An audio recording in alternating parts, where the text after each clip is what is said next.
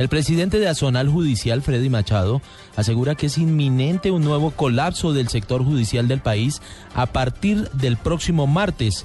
Esto debido al supuesto incumplimiento por parte del Consejo Superior de la Judicatura de un acuerdo que deja en el limbo a más de 2.000 funcionarios de la rama. Esto dijo el dirigente sindical a Blue Radio. Básicamente es un caos lo que se está presentando y es una muestra de que la gerencia del Consejo Superior, que ya finaliza, siempre ha sido eso, ha sido un caos. Ya está convocado un plantón a partir del mediodía del día martes. Lo que queremos es que a primera hora del día martes la sala administrativa dé la cara al país y le diga qué está pasando, quién es el responsable de que la disponibilidad presupuestal no se entregue, qué crearon, qué hicieron, qué fusionaron, porque realmente no se puede hacer eso a escondidas. Eh, fíjese que el presidente del Consejo Consejo de Estado está reclamando, los presidentes de las otras cortes. Creo que el país judicial debe conocer hacia dónde va la justicia y si los dineros que se entregó por parte del gobierno fueron promesas o realmente son presupuesto en efectivo para resolver una crisis. Estaremos muy atentos de esta noticia que tiene que ver con la rama judicial del país y una supuesta crisis que ya se vería abocada a lo que sería un colapso del sector a partir del próximo martes. Entre tanto, cuatro salas especializadas y una unidad de investigación y acusación formarán parte de la Jurisdicción Especial para la Paz. Allí se definirán las responsabilidades de los actores del conflicto que se acojan a dicha jurisdicción una vez se haya firmado un acuerdo de paz. Así lo revela el periódico El Espectador acerca del acuerdo de justicia entre el gobierno y las FARC. Información con Julián Calderón.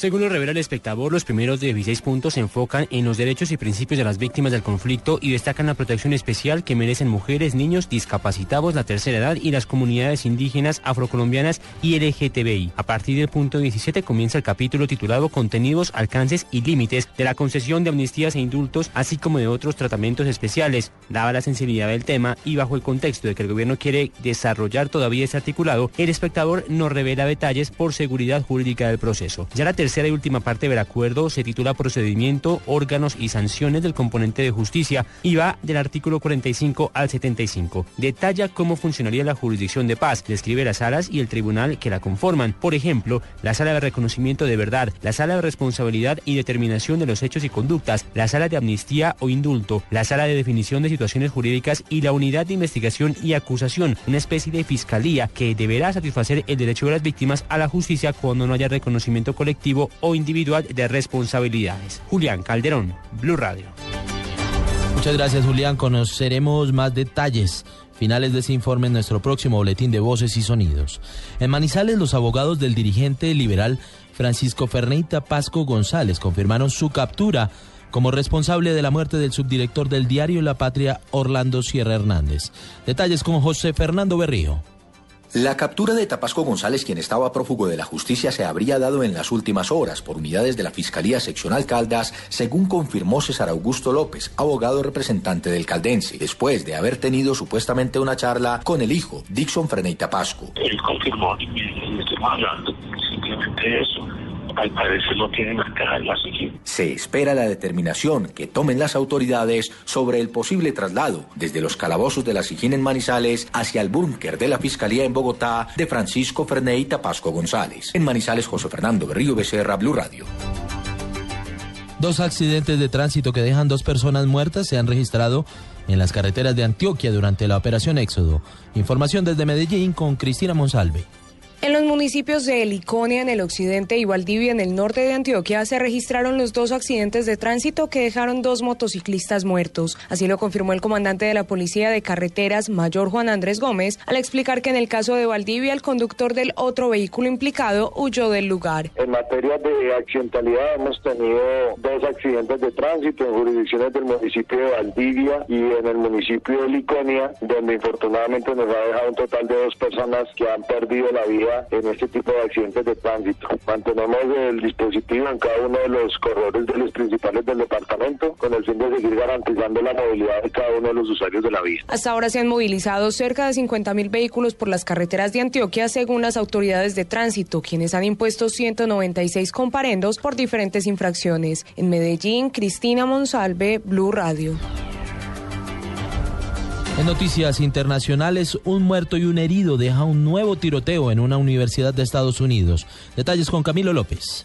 Una persona murió y otra resultó herida en un tiroteo esta madrugada en la Universidad Winston-Salem de Carolina del Norte a manos de un hombre armado que aún no ha sido detenido, informaron las autoridades. La universidad indicó en un mensaje en su página en Facebook que tras los disparos el campo universitario fue cerrado durante más de tres horas. Aunque no entregaron mayores detalles, las autoridades universitarias confirmaron que ha habido un muerto y una persona lesionada. Las víctimas, al parecer, son estudiantes. El incidente de hoy se suma a una serie de tiroteos que se han presentado en las universidades estadounidenses en las últimas semanas. El primero de octubre, un hombre armado abrió fuego en un centro universitario de Oregon, matando a nueve personas antes de suicidarse. Camilo López, Blue Radio.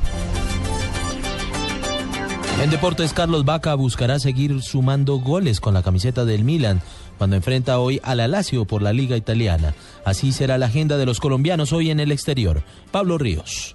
A las 2 y 45 de la tarde será el partido más importante de los futbolistas colombianos en el exterior, ya que el Milan de Carlos Vaca y Cristian Zapata visitará a la Lazio por la undécima jornada de la Liga Italiana. En Argentina, Boca Juniors, que con una victoria se proclamaría campeón, recibirá a Tigre del colombiano Sebastián Rincón en la bombonera. También en el fútbol gaucho, Banfield con Mauricio Cuero chocará con Rosario Central y Mario Alberto Yepes y San Lorenzo se enfrentarán a Temperley. Por último, en México, el América de Andrés Felipe, el Riflecito Andrade y Carlos Darwin Quintero jugará contra el Toluca de Fernando Uribe y el Pachuca de Aquivaldo Mosquera se medirá a las Chivas Rayadas de Guadalajara. Pablo Ríos González, Blue Radio. Noticias contra reloj en Blue Radio. Noticia en desarrollo. El Ministerio para Situaciones de Emergencia de Rusia confirmó que está utilizando fotos hechas desde el espacio para facilitar las labores de rescate del avión accidentado en el Sinaí. Asegura el gobierno ruso que han recibido las imágenes desde el espacio en las que se distinguen con claridad los restos del avión. La cifra, 615 millones de dólares del dinero desviado de la estatal Petrobras por una red de corrupción formada por políticos y empresarios, fueron recuperados por la justicia brasileña, según un balance publicado hoy por el diario O Globo.